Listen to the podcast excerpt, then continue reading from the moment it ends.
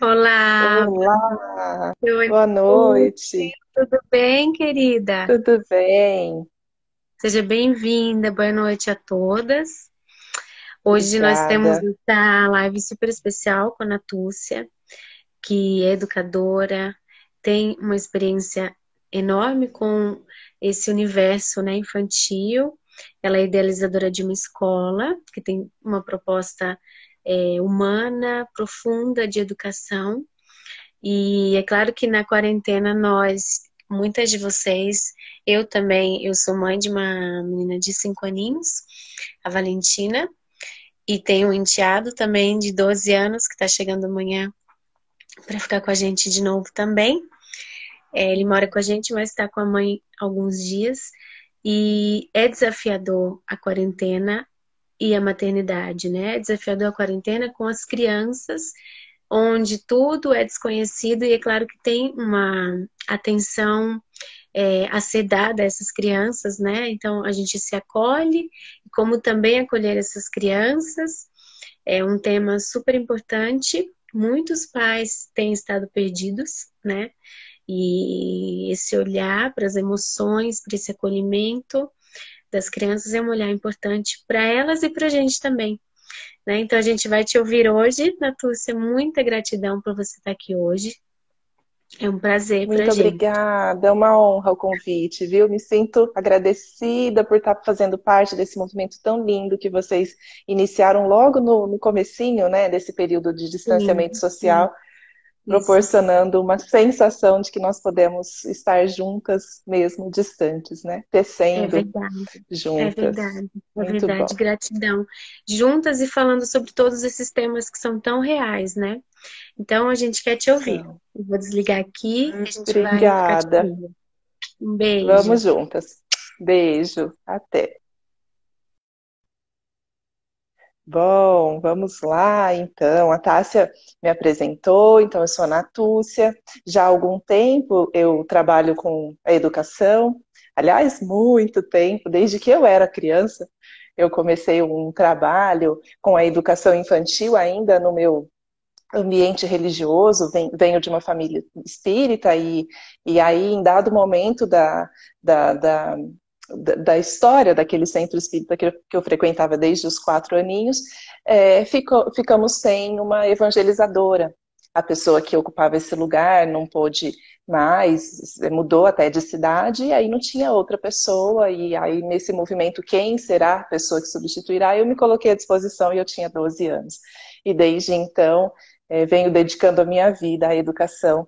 E depois que eu me tornei mãe do Pedro, né, que hoje tem seis anos e meio, depois do Antônio, com quatro anos, é, eu vou, me voltei muito à educação infantil, porque profissionalmente eu atuo há bastante tempo com ensino fundamental, ensino superior, né, fui formadora também na faculdade, é, e aí, depois dos filhos, eu me voltei muito para essa primeiríssima infância, e tanto, tanto que eu idealizei uma escola de educação infantil que é, tem aqui em Rio Preto, que é a minha cidade, que se chama Viver Presente. Ela nasceu com o nome Luz da Vida.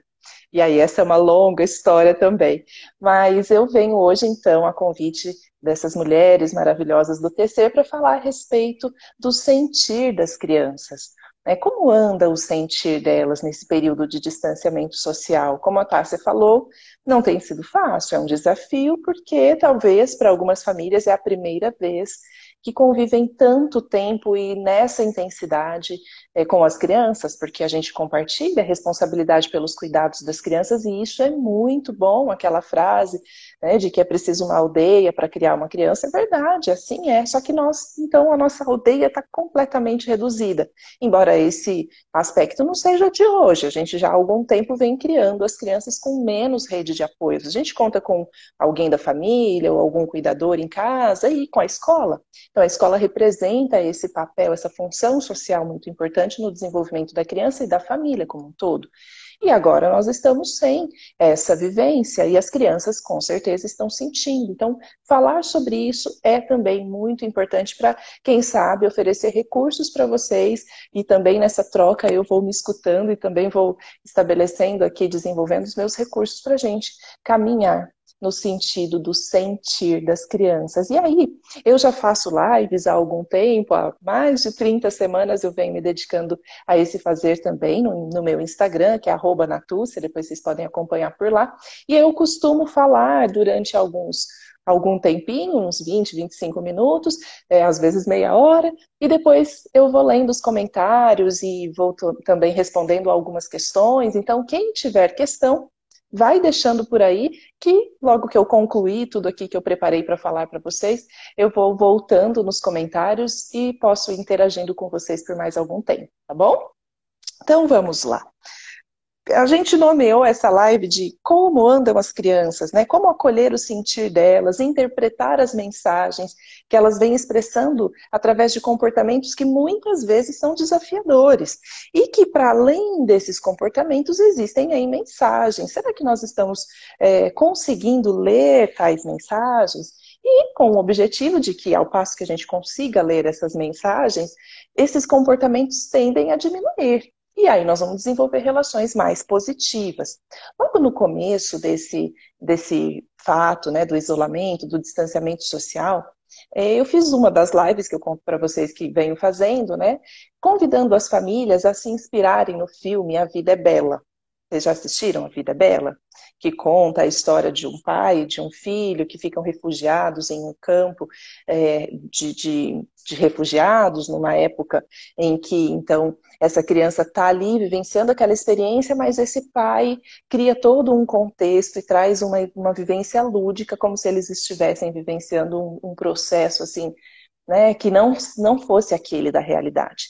E eu trouxe o convite para a gente se inspirar nesse filme, claro que dadas as proporções, porque aquele é um filme, mas que a gente se inspirasse para poupar as crianças desse universo tão duro que está sendo apresentado, que estava sendo apresentado naquele momento, repleto de fake news, de especulações, de dúvidas a respeito de, do que estava acontecendo. Nem nós sabíamos bem o que estava acontecendo, como até agora a gente não sabe bem, mas naquele começo não se sabia por quanto tempo, seria uma semana, 15 dias, e eram tantas angústias, tantas ansiedades, que eu senti tanto no meu contexto familiar quanto ali na escola, atendendo tantas famílias e conhecendo tanto sobre criança, que não era hora da gente ficar compartilhando com as crianças detalhes a respeito de coronavírus. E eu falo isso ali em meados de 16 de março, quando aqui em Rio Preto a gente começa a receber as notificações de que a, a, o isolamento social começaria no dia 23 de março. Naquele contexto se fazia necessária essa, essa abordagem e era até possível possível essa abordagem. No entanto, o cenário foi mudando. Né? O, a primeira semana a, a, gente até caracterizava como um tempo de reunião familiar, um tempo de oportunidades de estar mais tempo com as crianças, e isso continua sendo. Só que somada a, esse, a essa vivência, de convivência, que é uma maravilha por um, por um lado, mas que por outro também traz muitos conflitos, muitas tensões, as angústias começaram a crescer as tensões aumentam para os adultos e, consequentemente, as crianças também começam a ter mais questionamentos. Então, por que, que eu não posso ir? Os porquês são vários, né? Por que, que eu não posso ir na casa dos meus avós? Por que, que eu não posso ir para a escola? Por que, que é, eu tenho que lavar tanto as minhas mãos? Por que, que eu não posso brincar na rua ou no parquinho com os meus amigos? Por que, que os meus pais andam tão nervosos? Por que, que eles brigam tanto? Por que, que eles estão gritando tanto comigo? Tem tantos porquês que acontecem agora, nesse contexto em que a gente está vivendo, que não é mais possível isentar as crianças dessa realidade porque a gente está sendo invadido por uma realidade. Nós não estamos tendo rota de fuga. Né? O lugar de estar é aqui agora mesmo com tudo que emerge dessa realidade. Então, aquele contexto lá em 16 de março, em que eu convido para a gente se inspirar no filme A Vida é Bela, parece que não é possível continuar assim, essa inspiração tirando esse contexto todo das preocupações, das tensões, muitas pessoas com medo do desemprego ou com medo de não conseguir manter os empregos a situação econômica vem tensionando, o medo de passar alguma necessidade. Então, esse medo que vai rondando os adultos vai perpassando também o campo das crianças. E aí, não que eu digo assim, de ah, pronto, esquece a inspiração do Vida é Bela e coloca as crianças de frente para a TV apresentando para elas todos os, os detalhes a respeito do corona. Não, não é disso que eu falo. No entanto, não dá para desconsiderar a, a dureza também desse processo que chega à vida das crianças. Não dá para a gente fantasiar uma realidade como se a criança estivesse fora do nosso mundo. O mundo é um só, não existe o um mundo das crianças e o um mundo dos adultos. O mundo é o mesmo. É que a, a maneira como a criança vê o mundo, ela é específica. Ela não é igual à maneira como os adultos veem esse mundo. É, a criança vê o mundo através de uma linguagem simbólica, simbólica, ela dialoga com o mundo através dos símbolos. E o adulto foi perdendo essas funções. Tanto que é tão importante a gente ir retomando essa conexão com o mundo através da linguagem simbólica. E nós podemos aprender muito sobre isso observando como as crianças vivenciam esses processos, não é? Então, é, é nesse caso que as crianças vão fazendo tantas perguntas e muitas vezes essas perguntas são verbalizadas mesmo, né? Então, mamãe, por que isso? Por que, que eu não posso pro vovô? Por quê? Por quê? Por quê? Isso é ótimo, né? Quando as crianças falam a respeito do que estão do que estão sentindo, das suas questões, das suas perguntas, das angústias, parece mais fácil, porque ali existe um espaço para o diálogo, até porque esta é a comunicação dos adultos. Os adultos se comunicam verbalmente, expressam as necessidades quando bem, através da, verbal, da, da verbalização das suas necessidades, não é? Agora, as crianças, algumas conseguem, determinadas idades, determinados desenvolvimentos, as crianças, algumas têm aparato suficiente para se comunicar verbalmente, outras não, por conta da idade. Crianças menores de 3 anos, ou crianças mais introspectivas, ou bebês. Como os bebês comunicam o que percebem? Como eles comunicam e, e, e expressam as necessidades, as mensagens que vêm trazendo? Como? Se não falam. Então, se, se não falam, não estão sentindo? Ou estão sentindo, mas não estão conseguindo, não estão podendo naquele momento pela fase do desenvolvimento, expressar da maneira como o adulto já está acostumado a ouvir. Então, nós adultos precisamos fazer o que nós estamos fazendo aqui, numa live, conversando a respeito, é, desenvolver aparato para se comunicar com a criança na linguagem que a criança é capaz de, de compreender e ser compreendida. Porque não é só não é só sobre nós compreendermos a criança, é também sobre a criança sentir-se compreendida pelos adultos.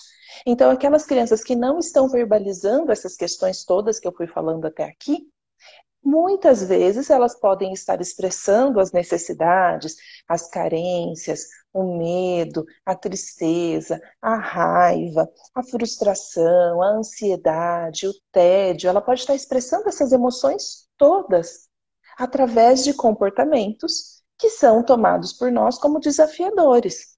Muitas vezes são tomados até como afronta. O que, que essa criança está querendo? Ela está querendo me provocar?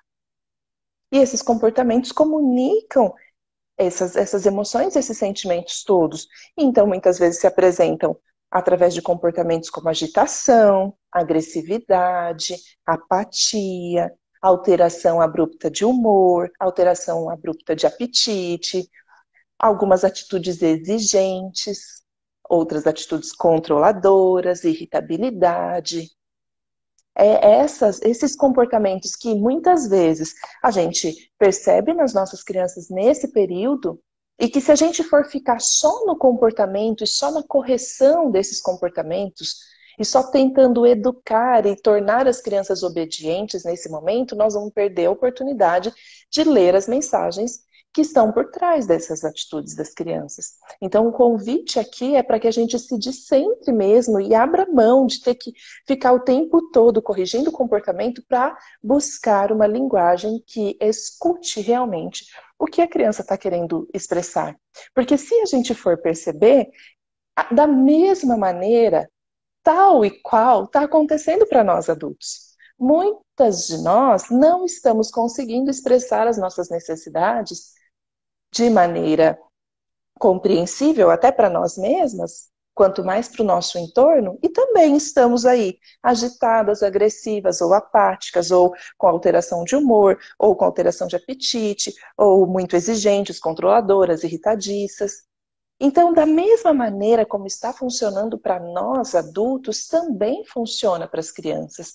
Sempre foi assim, até porque as crianças são pessoas integrais como nós, que estão na condição de crianças mas são pessoas. Então, a maneira de funcionar é parecida, é assim, só que se expressa de outra forma. Então, por mais que a gente vivencie experiências ali semelhantes, ainda há uma autorregulação que nós já fomos capazes de desenvolver. As crianças não. Então, se ela tiver que explodir numa crise emocional que a gente vai chamar de birra, que os adultos nomeiam como birra, ela não vai se controlar. Enquanto o adulto, ele está explodindo por dentro, está com vontade de se jogar no chão e bater o pezinho, e não faz. Mas a, a vontade existe. Só tem um autocontrole e fala, opa, pera lá, não vou eu aqui fazer uma birra. Alguns não conseguem, fazem birra. Quantos são os adultos birrentos por aí, não é? E, e aí a gente então segue buscando maneiras de interpretar essas mensagens que as crianças expressam através dos comportamentos. E uma dica, uma sugestão, é que a gente observe esses sinais todos que eu disse até aqui em nós. Porque esses sinais em nós dão pistas das possibilidades, das possíveis mensagens que as crianças estão expressando. E são pistas muito poderosas, porque as crianças são solidárias, são extremamente conectadas aos processos dos adultos da família. Então, às vezes, ali o que eu estou sentindo é o que vai me dar pista a respeito do sentir das crianças. Então, o convite é para que você se olhe, para que você perceba o que está se passando internamente e, ao voltar o olhar para a criança, vai ser mais fácil também interpretar. E claro que são hipóteses, porque não significa que o nosso sentir é exatamente o mesmo sentir da criança ao mesmo tempo. São pistas. E como nós, nesse período, estamos experimentando as oscilações das emoções, às vezes de manhã você sentiu medo, à tarde você está sentindo raiva. E a criança pode estar à tarde sentindo medo. Aquele medo que você experimentou de manhã. Então, eu estou aqui falando sobre isso porque é muito comum, eu atendo muitas famílias, e, e especialmente as mães, que quanto mais vão despertando para o autoconhecimento, mais tendem a culpar-se em relação ao que acontece para as crianças, as emoções que acontecem para as crianças. É claro que muitas crianças vivenciam uma simbiose com as suas mães, até hum, por mais tempo do que o necessário, para o desenvolvimento dela. E aí, naturalmente, essa, essa simbiose também no sentir acontece, mas a tendência é que a criança vivencie as experiências individuais. Então, ela está sentindo raiva não porque você também está sentindo raiva. Não é culpa da sua raiva que traz a raiva dela é que ao passo que você sente raiva e conhece raiva, você pode compreender o que a criança sente quando ela sente raiva por alguma coisa que ela não pôde ter como uma recompensa imediata e ela se frustrou e ela sentiu raiva. Não é culpa da mamãe, porque a mamãe está com raiva. Então eu falo sobre isso porque eu sei que isso pega muito para nós mães. E aí a gente começa a não poder sentir o que sente para tentar evitar que a criança sinta, e aí esse é um grande equívoco. O convite é entre no seu sentir, porque aí você permite que a criança também vivencie os próprios sentires. E aí, como então acolher esse sentir? Eu já fui falando aqui a respeito de as pistas estão no seu conhecimento a respeito dos seus processos de sentir. A partir desse processo de conhecer como eu funciono, eu vou ter mais ferramentas para conhecer como o meu filho, minha filha funcionam, os meus filhos. E aí eu tenho, anotei aqui seis passos para a gente, então, conseguir ter algumas ferramentas para acolher as crianças nesse período e não só, viu? Então, essas ferramentas aqui serão úteis para sempre. Primeira coisa, então a gente pode promover, pode não deve promover um ambiente seguro para as nossas crianças. E o ambiente seguro, ele tem previsibilidade através do estabelecimento de uma rotina, de um ritmo. As crianças precisam disso para sentirem-se seguras. E são rotinas simples. É o horário do café da manhã, É o horário, se você em casa tem um momento de assistir TV, ou jogar um jogo, ou brincar no quintal, ou entre uma refeição e outra, o que, que a criança pode fazer, o que está sendo possível. Ah, tem escola, a escola está mandando atividade. Em que momento que vai fazer? Vai fazer de manhã? Vai fazer depois do almoço? Ou vai fazer depois do café da tarde? Em que momento? Então, estabelecer uma rotina para a criança, quando ela já é maior, maiorzinha, depois ali dos três anos, em, em, torno de quatro, depois dos quatro, tá? Melhor. Depois dos quatro anos, a criança pode participar também desse momento de estabelecer a rotina. Você pode fazer, colocar num, numa folha, se ela for maiorzinha ainda. Se ela for já ali, pré-adolescente, inclusive, tá? Você tem um um enteado de 12 anos, pode inclusive anotar, fazer uma planilhinha no computador, ele mesmo pode fazer. Isso garante para a criança a possibilidade dela ter um certo controle do que vem depois. E isso é importante. É importante para dar segurança. Esse senso de segurança se desenvolve muito através da regularidade. E as crianças gostam da repetição dessa rotina. A gente é que às vezes cansa um pouco dela, alguns perfis de algumas personalidades se cansam da rotina outras têm mais facilidade. Mas, no geral, as crianças mantêm um ritmo, mantêm um ritmo e elas gostam de manter esse ritmo. Então, ah, mas todo dia vai ser igual? Sim, pode fazer todo dia igual, porque vai ser bom. Além disso, além de manter a rotina e estabelecer essa rotina, é importante manter um ambiente seguro do excesso de informações.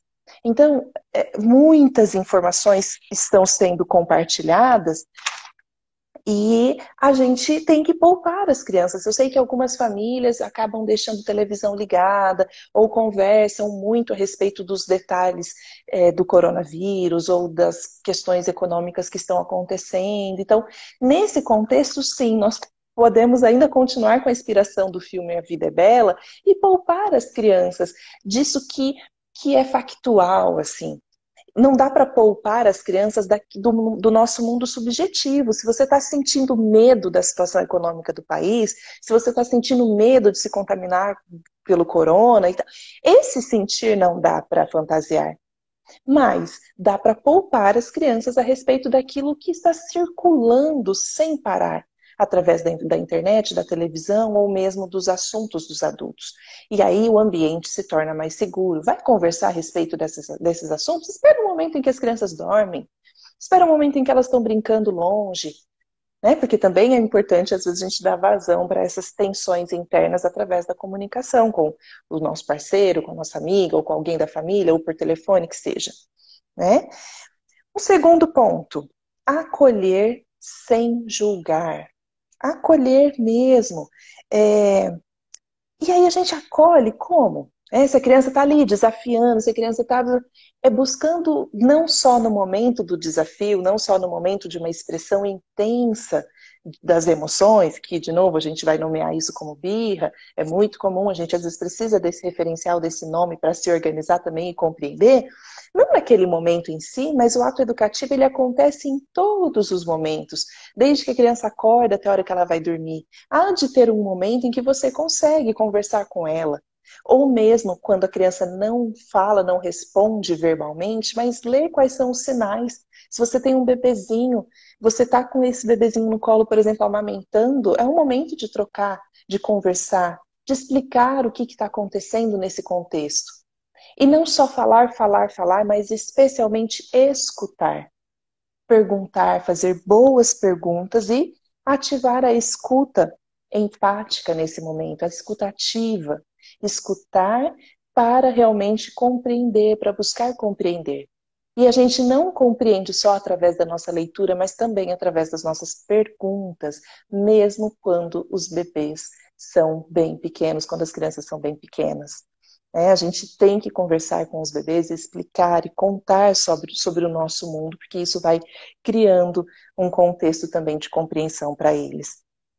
Não minimizar o sentir da criança, não menosprezar, não se esquivar das preocupações das crianças. Algumas crianças estão realmente preocupadas, independente da sua intenção de poupar a criança das informações, alguma coisa ela está sabendo por conta da invasão dessa realidade, da privação do contato social. Como eu falei ali atrás, tantos são os porquês. A criança já está sabendo que alguma coisa está pegando. Então é importante também dar espaço para ela trazer, para ela se colocar, para ela colocar as preocupações. E ao invés de você, quando a criança estiver te apresentando uma preocupação de, mas mamãe, estou com medo disso, ou estou preocupado com aquilo, e às vezes elas não usam essas palavras, mas você pode saber que é medo, preocupação, ao invés de dar explicações a respeito, devolva perguntas. Sim, é, o que você tem sentido? Ah, o que tem te preocupado? Ah, o que você imagina que pode acontecer? É, então, devolve com perguntas e deixa a criança falar para que ela possa elaborar o que está sentindo, reconhecer, validar as emoções dela e deixar claro que é natural sentir.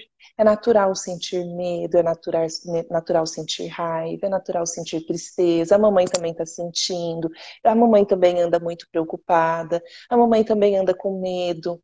Isso é muito importante para a criança sentir-se parte, sentir que o que ela vivencia internamente tem valor dentro dessa família. Não temer as intensidades. Eu ainda estou falando aqui no aspecto de acolher sem julgar. Muitas vezes nós nos esquecemos que a criança é uma pessoa integral e a gente quer da criança comportamentos angelicais, especialmente se a gente vem de uma construção que fantasia a criança como anjo. É, eu, eu particularmente não gosto muito das expressões de ah, meu anjo, meu anjinho, porque a gente vai criando essa. Porque aí a hora que esse anjinho ah, explode por dentro, você consegue continuar considerando que é um anjinho? Então eu prefiro considerar que é uma pessoa inteira e que tem todos os aspectos ali trabalhando também internamente, né? Então, não, ter, não temer as intensidades, as crianças também, como nós, não estão tendo nenhuma rota de fuga. É, quando elas vão para a escola e elas correm no pátio, elas brincam com outras crianças, e elas brincam de lutinha, às vezes em casa elas não estão tendo essa possibilidade. E é, é no ambiente da intimidade que elas podem então extravasar. E às vezes elas precisam então gritar, chorar largado, expressar com, com, com raiva mesmo tudo aquilo que está dentro dela pulsando.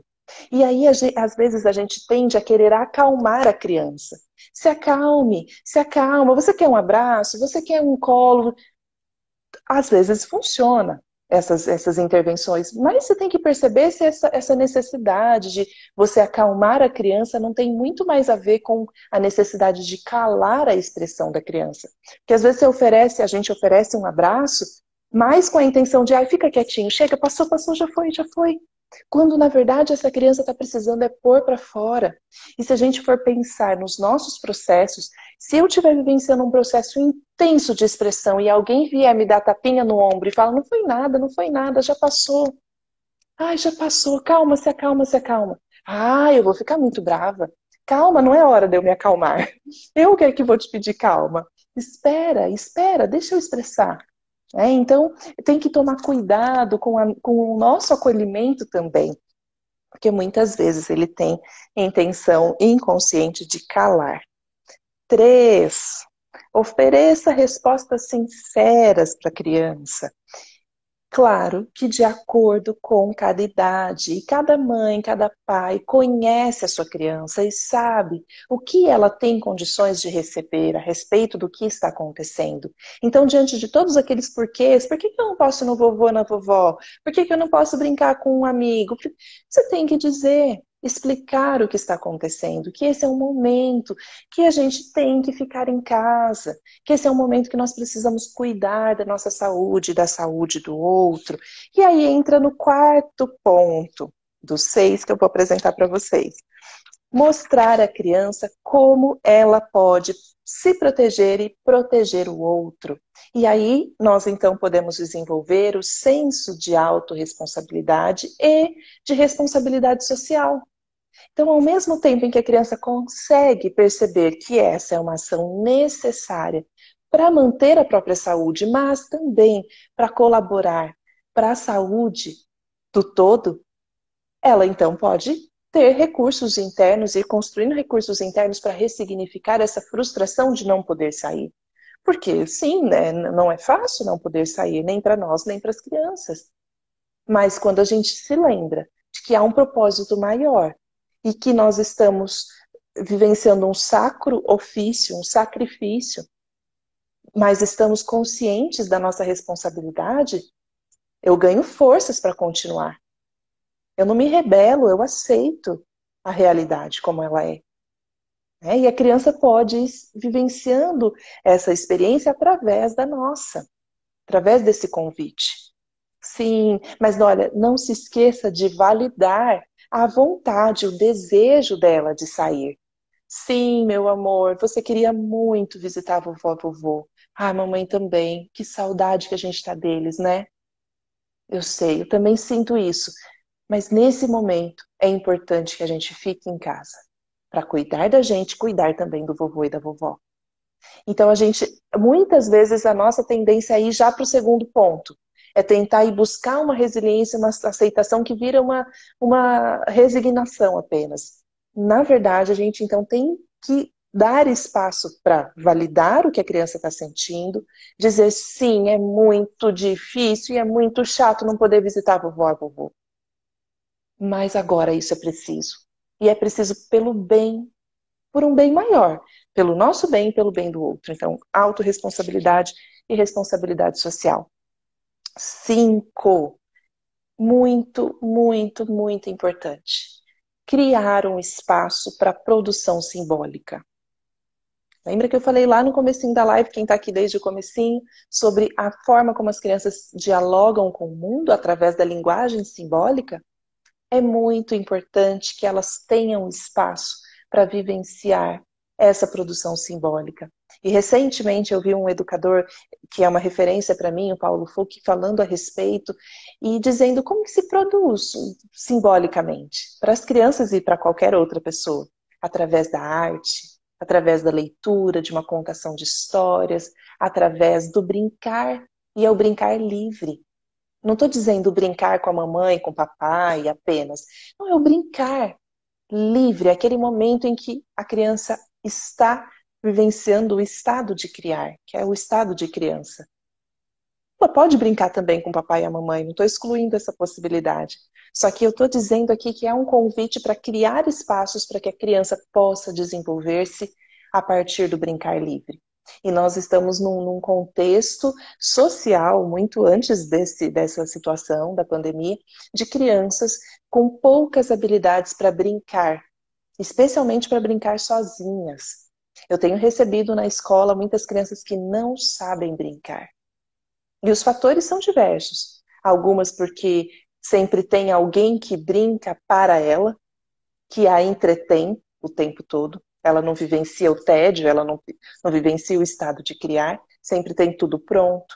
Ou então são crianças que é, ficam muito tempo em frente às telas e vão perdendo as habilidades criativas. Então, nesse momento, o convite é: vamos criar espaços para a produção simbólica. E como que se produz simbolicamente? Ah, não tenho uma receita de bolo. Mas eu tenho certeza que se você voltar na sua infância, como é que você brincava? Como é que você gostava de brincar? E quando você fizer esse retrospecto, você vai encontrar aí ferramentas, recursos para criar junto com a sua criança, né, com seus filhos. Então, ler para as crianças e criar espaços para que elas brinquem. E por último, o sexto, cuidar de si mesma.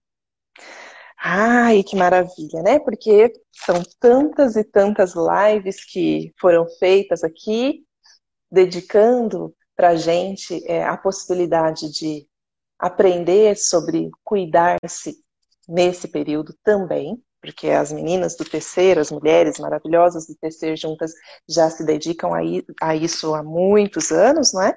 Só que agora diariamente nós recebemos a oportunidade de acompanhar lives a respeito disso. E eu aqui acabei de dar cinco passos anteriores sobre cuidar. Estava falando de cuidar das crianças, né?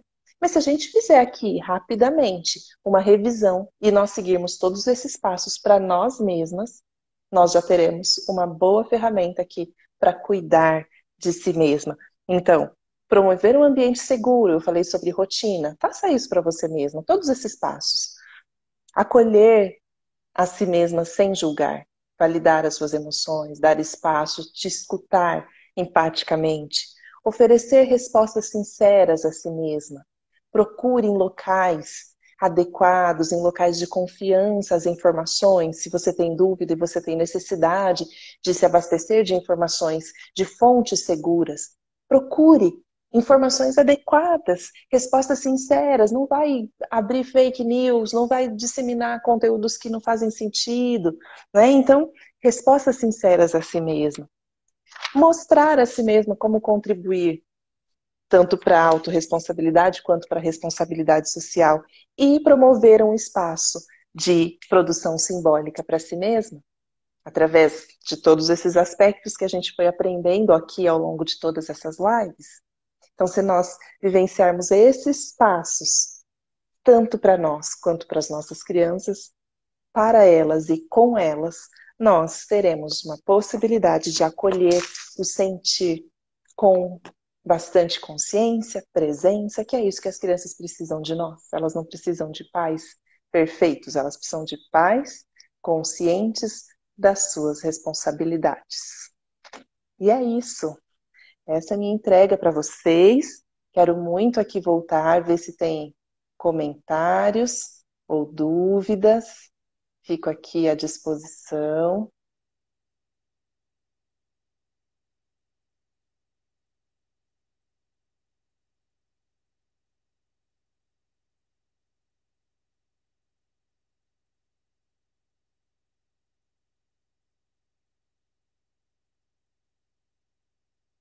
Opa, tô apertando aqui, ó. Isso tem algo a ver com não estar maduro quando sentir a necessidade de rotina na fase adulta? Flor, vamos lá. Se você puder perguntar de novo, porque pode ser que eu tenha, que você tenha me enviado essa pergunta quando eu estava ali em determinada fase da fala, eu não consigo me lembrar em que contexto. Isso tem algo a ver com não estar maduro quando senti a necessidade de rotina na fase adulta? Olha, pode ser que eu esteja compreendendo de maneira equivocada a sua pergunta, mas a rotina na fase adulta ou quando se é criança, ela é salutar, porque promove uma economia de energia. Né? Então, se a gente já sabe quais são ali os cuidados necessários que a gente precisa se dedicar, pode nos ajudar muito. A Thaís falou sobre encontrar um ritmo, isso é muito importante. A Tati falou excelente dica de desenvolver para as crianças. Vamos ver. Não, só um monte de gente entrando. A Tati falou que demais. Soledad, várias pessoas por aqui. Se vocês tiverem alguma pergunta a respeito desses passos que eu criei aqui didaticamente para para poder compartilhar com vocês. Estejam à vontade. Se não tiverem, eu vou ficando por aqui. Thaís, maravilhosa contribuição, gratidão, muito obrigada, viu, pela sua participação, sua presença. Uma live concorrida essa nossa, né? Tem Sandy Júnior ao vivo. Vocês estão por aqui comigo. Obrigada, viu? É isso. Então, vou ficando por aqui. Agradecida pelo convite, honrada por fazer parte desse movimento muito lindo que as mulheres do Tecer Juntas criaram. Agradecida, Soledad, Tássia, pelo convite. E nos vemos, né? Se quiserem acompanhar ali o conteúdo que eu compartilho semanalmente, só seguir arroba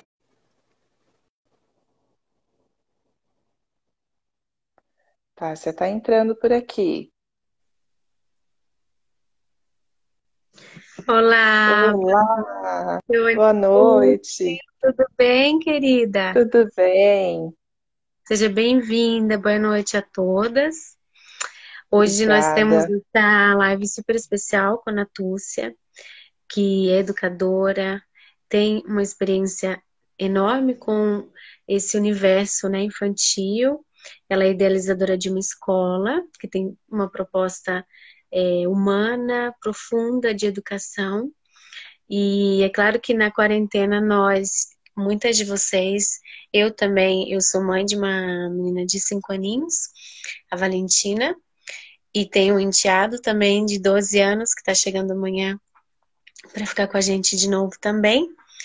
É, ele mora com a gente mais alguns dias e é desafiador a quarentena e a maternidade, né? É desafiador a quarentena com as crianças, onde tudo é desconhecido e é claro que tem uma atenção é, a ser dada a essas crianças, né? Então a gente se acolhe, como também acolher, também acolher essas crianças é um tema super importante. Muitos pais têm estado perdidos, né? E esse olhar para as emoções, para esse acolhimento das crianças é um olhar importante para elas e para a gente também. Né? Então a gente vai te ouvir hoje, Natúcia. Muita gratidão por você estar aqui hoje. É um prazer Muito obrigada, é uma honra o convite, viu? Me sinto agradecida por estar fazendo parte desse movimento tão lindo que vocês iniciaram logo no, no comecinho, né, desse período de distanciamento sim, social. Sim proporcionando uma sensação de que nós podemos estar juntas, mesmo distantes, né? Tecendo é verdade, juntas. É verdade, é Muito verdade. Bom. Gratidão. Juntas e falando sobre todos esses temas que são tão reais, né? Então a gente quer te ouvir. Então, vou desligar aqui. Obrigada. Um beijo. Vamos juntas. Beijo. Até. Bom, vamos lá, então. A Tássia me apresentou, então eu sou a Natúcia. Já há algum tempo eu trabalho com a educação. Aliás, muito tempo, desde que eu era criança, eu comecei um trabalho com a educação infantil ainda no meu ambiente religioso, venho de uma família espírita e, e aí em dado momento da, da, da da história daquele centro espírita que eu, que eu frequentava desde os quatro aninhos, é, ficou, ficamos sem uma evangelizadora. A pessoa que ocupava esse lugar não pôde mais, mudou até de cidade, e aí não tinha outra pessoa, e aí nesse movimento, quem será a pessoa que substituirá? Eu me coloquei à disposição e eu tinha 12 anos. E desde então, é, venho dedicando a minha vida à educação. E depois que eu me tornei mãe do Pedro, né, que hoje tem seis anos e meio, depois do Antônio, com quatro anos, é, eu vou, me voltei muito à educação infantil, porque profissionalmente eu atuo há bastante tempo com ensino fundamental, ensino superior, né, fui formadora também na faculdade, é, e aí, depois dos filhos, eu me voltei muito para essa primeiríssima infância, e tanto, tanto que eu idealizei uma escola de educação infantil que é, tem aqui em Rio Preto, que é a minha cidade, que se chama Viver Presente. Ela nasceu com o nome Luz da Vida. E aí, essa é uma longa história também. Mas eu venho hoje, então, a convite dessas mulheres maravilhosas do TC para falar a respeito do sentir das crianças.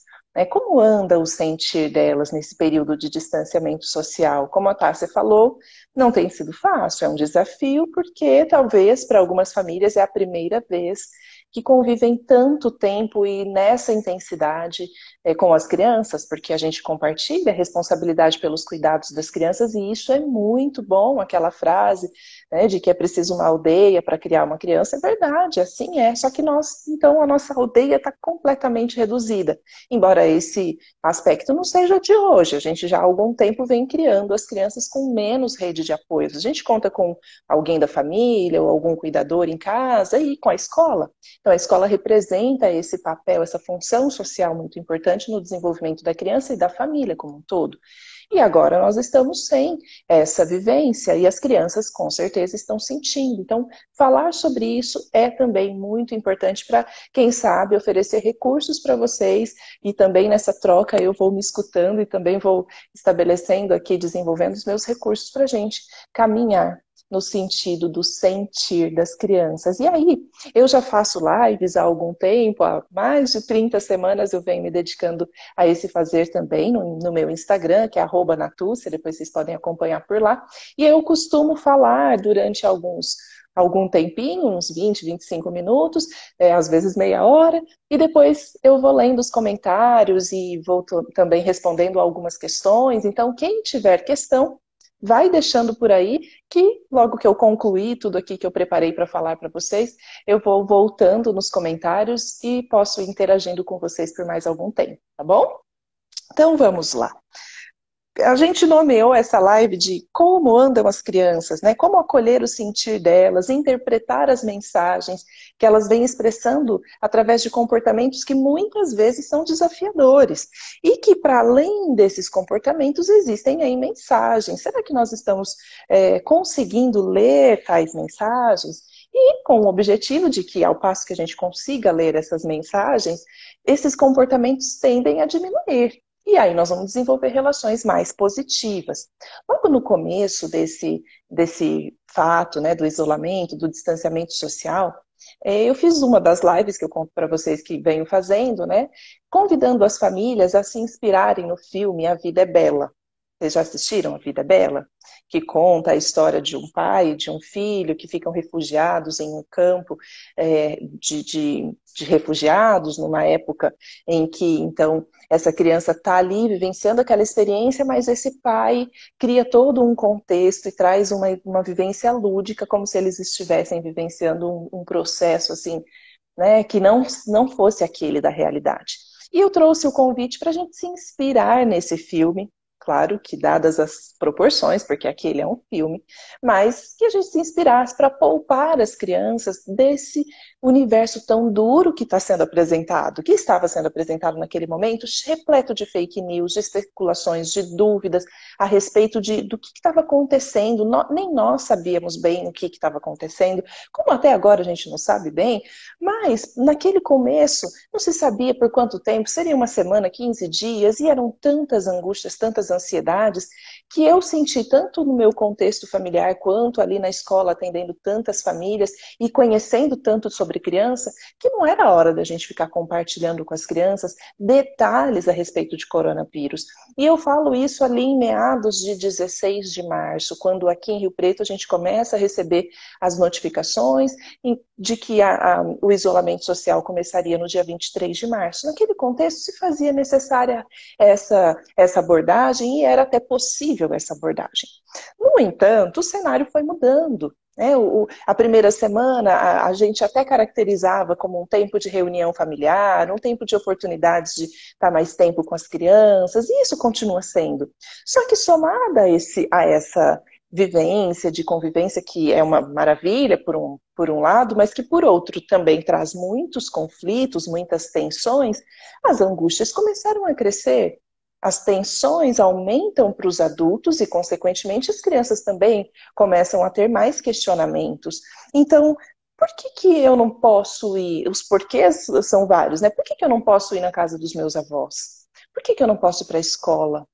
Por que, que é, eu tenho que lavar tanto as minhas mãos? Por que, que eu não posso brincar na rua ou no parquinho com os meus amigos? Por que, que os meus pais andam tão nervosos? Por que, que eles brigam tanto? Por que, que eles estão gritando tanto comigo? Tem tantos porquês que acontecem agora, nesse contexto em que a gente está vivendo, que não é mais possível isentar as crianças dessa realidade porque a gente está sendo invadido por uma realidade. Nós não estamos tendo rota de fuga. Né? O lugar de estar é aqui agora mesmo com tudo que emerge dessa realidade. Então, aquele contexto lá em 16 de março, em que eu convido para a gente se inspirar no filme A Vida é Bela, parece que não é possível continuar assim, essa inspiração tirando esse contexto todo das preocupações, das tensões, muitas pessoas com medo do desemprego ou com medo de não conseguir manter os empregos. A situação econômica vem tensionando, o medo de passar alguma necessidade. Então, esse medo que vai rondando os adultos vai perpassando também o campo das crianças. E aí, não que eu digo assim, de ah, pronto, esquece a inspiração do Vida é Bela e coloca as crianças de frente para a TV, apresentando para elas todos os, os detalhes a respeito do corona.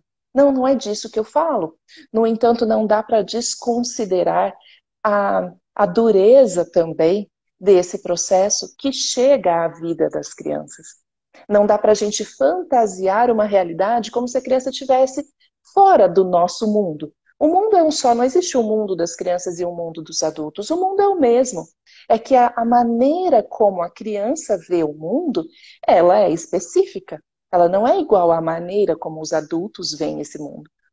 Né? A criança vê o mundo através de uma linguagem simbólica, simbólica, ela dialoga com o mundo através dos símbolos.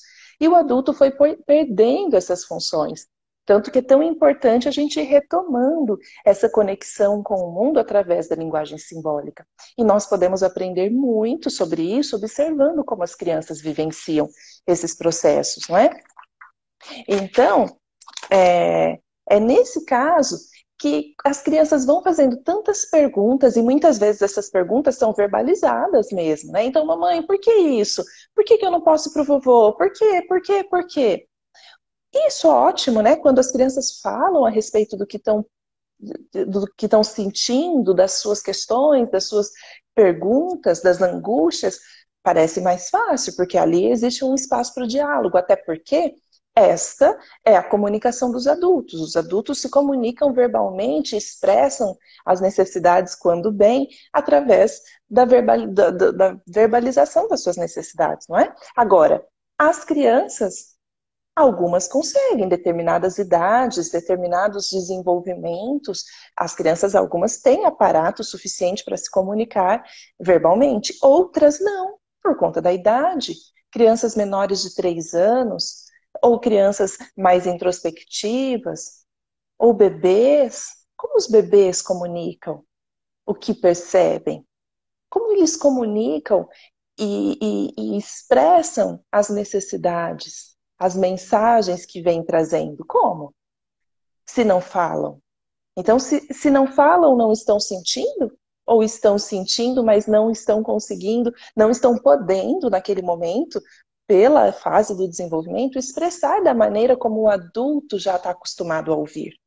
Então, nós adultos precisamos fazer o que nós estamos fazendo aqui, numa live, conversando a respeito, é, desenvolver aparato para se comunicar com a criança na linguagem que a criança é capaz de, de compreender e ser compreendida. Porque não é só, não é só sobre nós compreendermos a criança, é também sobre a criança sentir-se compreendida pelos adultos. Então, aquelas crianças que não estão verbalizando essas questões todas que eu fui falando até aqui, muitas vezes elas podem estar expressando as necessidades, as carências, o medo, a tristeza, a raiva, a frustração, a ansiedade, o tédio. Ela pode estar expressando essas emoções todas através de comportamentos que são tomados por nós como desafiadores. Muitas vezes são tomados até como afronta. O que, que essa criança está querendo? Está querendo me provocar?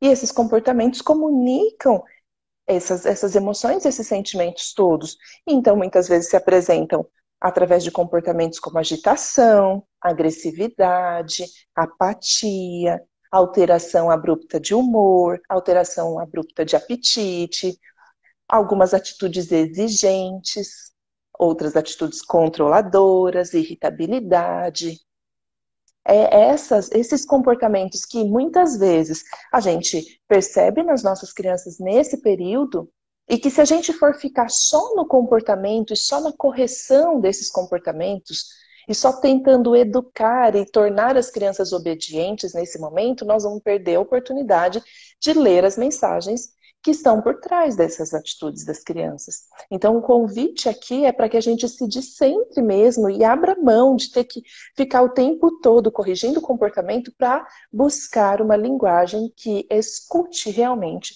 o que a criança está querendo expressar. Porque se a gente for perceber, da mesma maneira, tal e qual está acontecendo para nós adultos. Muitas de nós não estamos conseguindo expressar as nossas necessidades de maneira compreensível até para nós mesmas, quanto mais para o nosso entorno, e também estamos aí agitadas, agressivas ou apáticas, ou com alteração de humor, ou com alteração de apetite, ou muito exigentes, controladoras, irritadiças.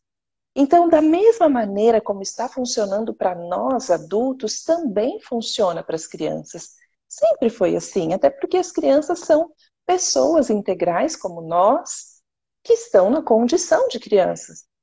Mas são pessoas, então a maneira de funcionar é parecida, é assim, só que se expressa de outra forma. Então, por mais que a gente vivencie experiências ali semelhantes, ainda há uma autorregulação que nós já fomos capazes de desenvolver. As crianças não. Então, se ela tiver que explodir numa crise emocional que a gente vai chamar de birra, que os adultos nomeiam como birra, ela não vai se controlar. Enquanto o adulto, ele está explodindo por dentro, está com vontade de se jogar no chão e bater o pezinho, e não faz. Mas a, a vontade existe. Só tem um autocontrole e fala, opa, pera lá, não vou eu aqui fazer uma birra. Alguns não conseguem, fazem birra. Quantos são os adultos birrentos por aí, não é? E, e aí a gente então segue buscando maneiras de interpretar essas mensagens que as crianças expressam através dos comportamentos. E uma dica, uma sugestão, é que a gente observe esses sinais todos que eu disse até aqui em nós. Porque esses sinais em nós dão pistas das possibilidades, das possíveis mensagens que as crianças estão expressando. E são pistas muito poderosas, porque as crianças são solidárias, são extremamente conectadas aos processos dos adultos da família. Então, às vezes, ali o que eu estou sentindo é o que vai me dar pista a respeito do sentir das crianças. Então, o convite é para que você se olhe, para que você perceba o que está se passando internamente e, ao voltar o olhar para a criança, vai ser mais fácil também interpretar. E claro que são hipóteses, porque não significa que o nosso sentir é exatamente o mesmo sentir da criança ao mesmo tempo. São pistas. E como nós, nesse período, estamos experimentando as oscilações das emoções, às vezes de manhã você sentiu medo, à tarde você está sentindo raiva. E a criança pode estar à tarde sentindo medo. Aquele medo que você experimentou de manhã. Então, eu estou aqui falando sobre isso porque é muito comum, eu atendo muitas famílias, e, e especialmente as mães, que quanto mais vão despertando para o autoconhecimento, mais tendem a culpar-se em relação ao que acontece para as crianças, as emoções que acontecem para as crianças. É claro que muitas crianças vivenciam uma simbiose com as suas mães, até hum, por mais tempo do que o necessário, para o desenvolvimento dela. E aí, naturalmente, essa, essa simbiose também no sentir acontece, mas a tendência é que a criança vivencie as experiências individuais. Então, ela está sentindo raiva não porque você também está sentindo raiva. Não é culpa da sua raiva que traz a raiva dela é que ao passo que você sente raiva e conhece raiva, você pode compreender o que a criança sente quando ela sente raiva por alguma coisa que ela não pôde ter como uma recompensa imediata e ela se frustrou e ela sentiu raiva. Não é culpa da mamãe, porque a mamãe está com raiva. Então eu falo sobre isso porque eu sei que isso pega muito para nós mães. E aí a gente começa a não poder sentir o que sente para tentar evitar que a criança sinta, e aí esse é um grande equívoco. O convite é entre no seu sentir, porque aí você permite que a criança também vivencie os próprios sentires. E aí, como então acolher esse sentir? Eu já fui falando aqui a respeito de as pistas estão no seu conhecimento a respeito dos seus processos de sentir. A partir desse processo de conhecer como eu funciono, eu vou ter mais ferramentas para conhecer como meu filho, minha filha funcionam, os meus filhos. E aí eu tenho, anotei aqui seis passos para a gente, então, conseguir ter algumas ferramentas para acolher as crianças nesse período e não só, viu? Então, essas ferramentas aqui serão úteis para sempre. Primeira coisa, então a gente pode promover, pode não deve promover um ambiente seguro para as nossas crianças. E o ambiente seguro, ele tem previsibilidade através do estabelecimento de uma rotina, de um ritmo. As crianças precisam disso para sentirem-se seguras. E são rotinas simples.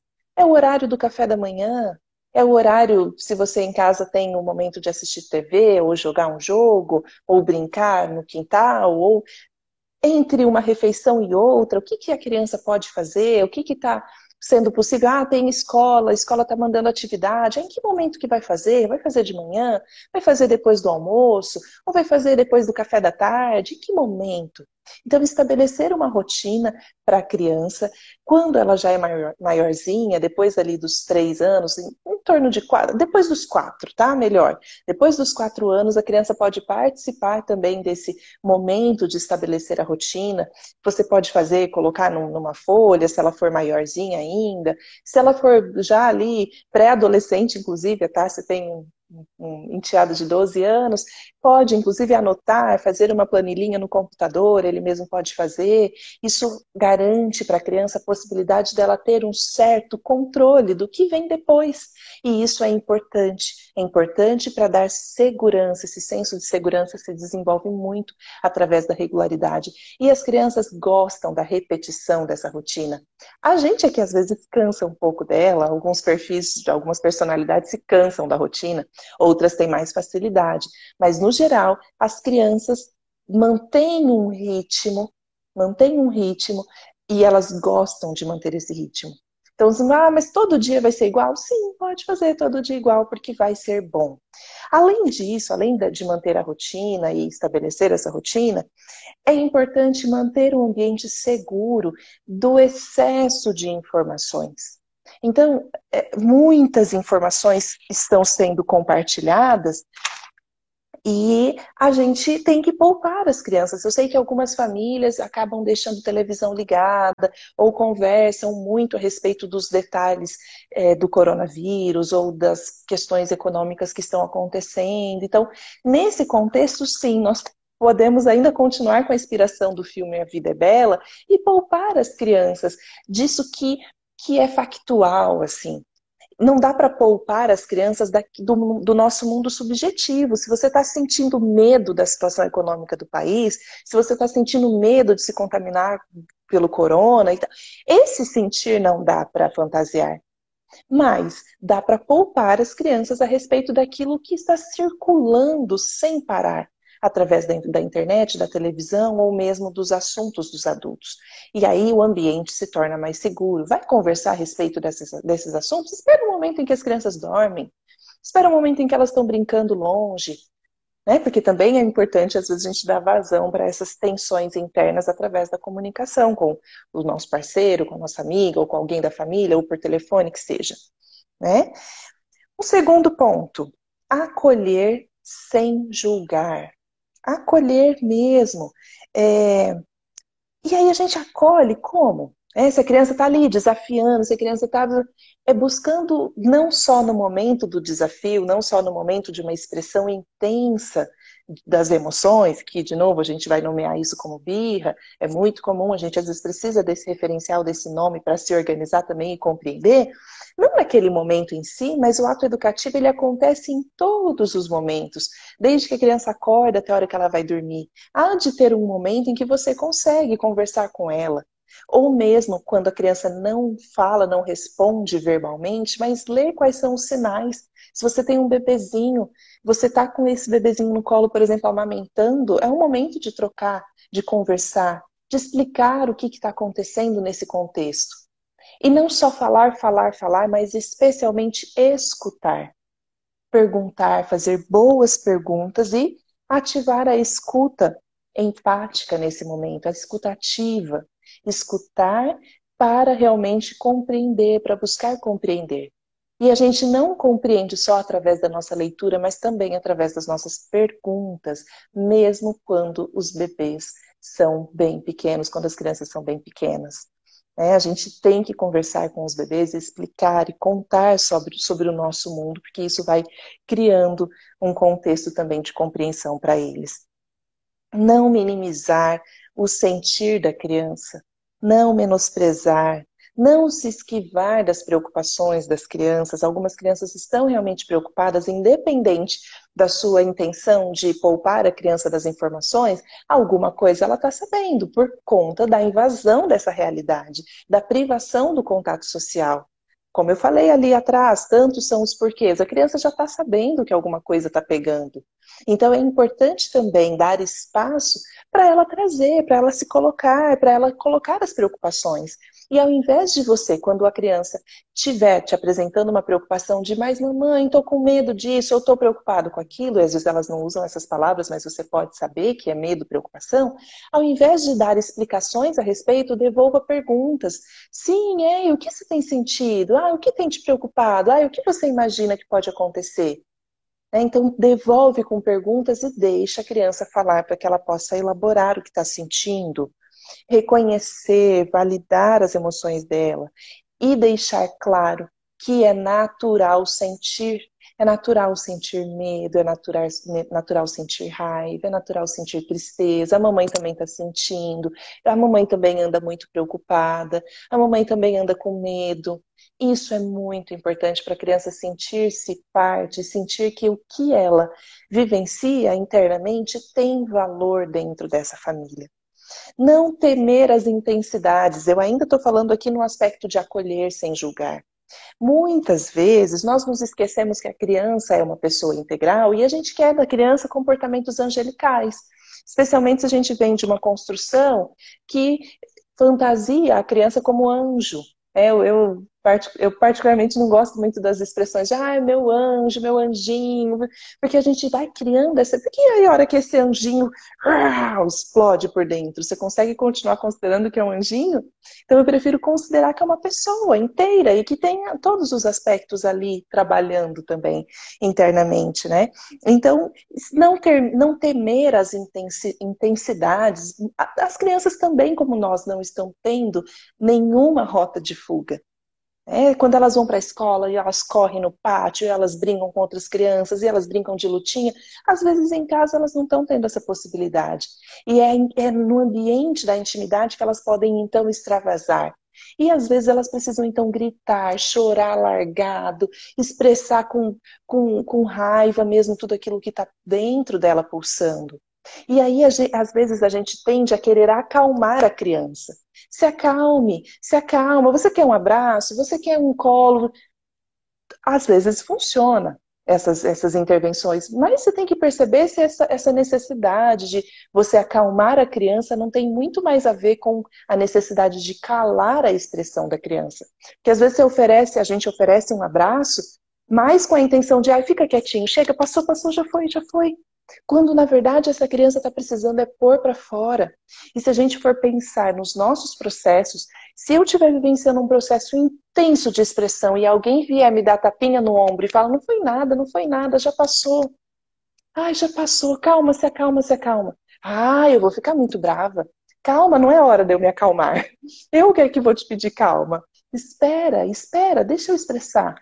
É, então, tem que tomar cuidado com, a, com o nosso acolhimento também, porque muitas vezes ele tem intenção inconsciente de calar.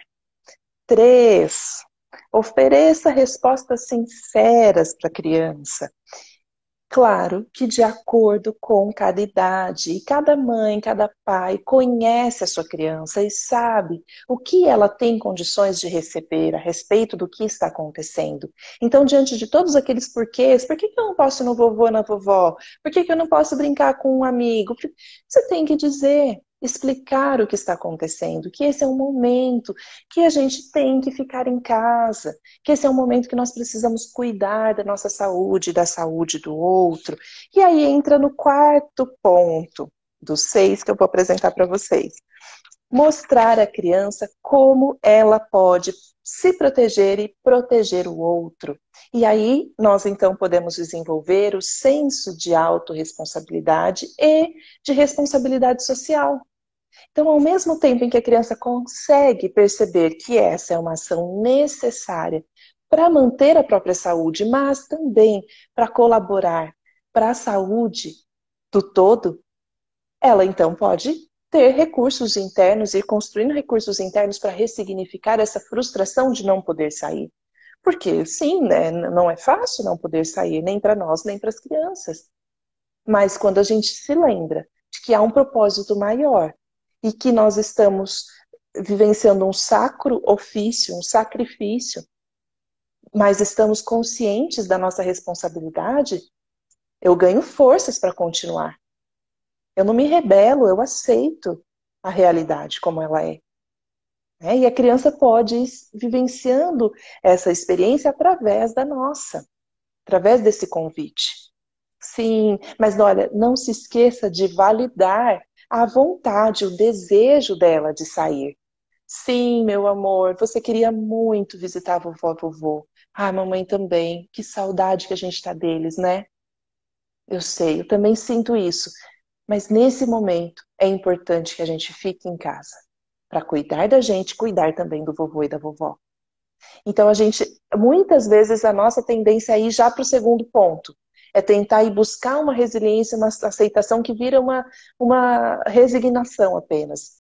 Na verdade, a gente então tem que dar espaço para validar o que a criança está sentindo, dizer sim, é muito difícil e é muito chato não poder visitar a vovó e vovô.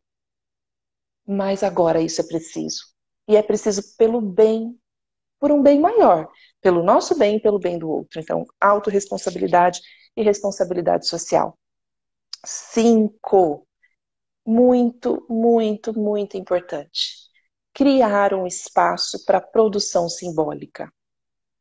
Lembra que eu falei lá no comecinho da live, quem está aqui desde o comecinho, sobre a forma como as crianças dialogam com o mundo através da linguagem simbólica?